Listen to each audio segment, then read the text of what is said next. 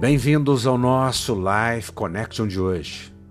Provérbio 18, 21 nos diz: A morte e a vida estão no poder da língua, e aqueles que a amam comerão do seu fruto.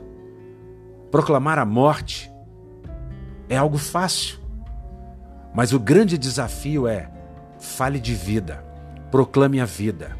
Você não foi criado, não foi chamado não foi liberto, não recebeu uma fonte espiritual, o Espírito Santo não passou a habitar em você para que você continue sendo alguém que proclama morte. Será que você é capaz de ver que existe diante de você um vale da sombra da morte e que diante desse vale você deve proclamar a vida?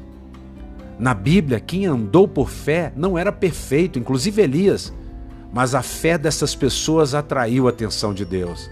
A fé, poderíamos dizer, é a moeda do céu, é uma moeda de troca. Tudo que recebemos é pela fé. A fé, então, é a forma mais alta de santidade. Ela faz com que pessoas imperfeitas, como eu, como você, recebamos o favor de Deus. Abraão ofereceu seu filho, Raabe protegeu os espias, mas veja bem, Abraão era um homicida e um e Raabe uma mentirosa. Mas mesmo assim, Deus viu fé nessas pessoas e os ouviu. Quando Pedro foi à casa de Cornélio, ele entendeu algo tremendo, ele entendeu que Deus não estava mais interessado em meritocracia e que depois da cruz não é pelos nossos méritos, mas é pela fé.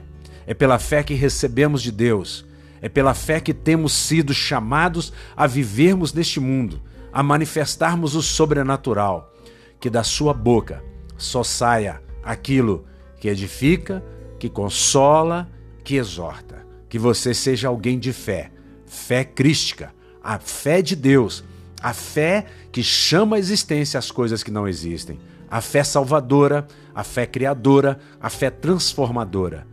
Um beijo grande no coração, até o nosso próximo encontro.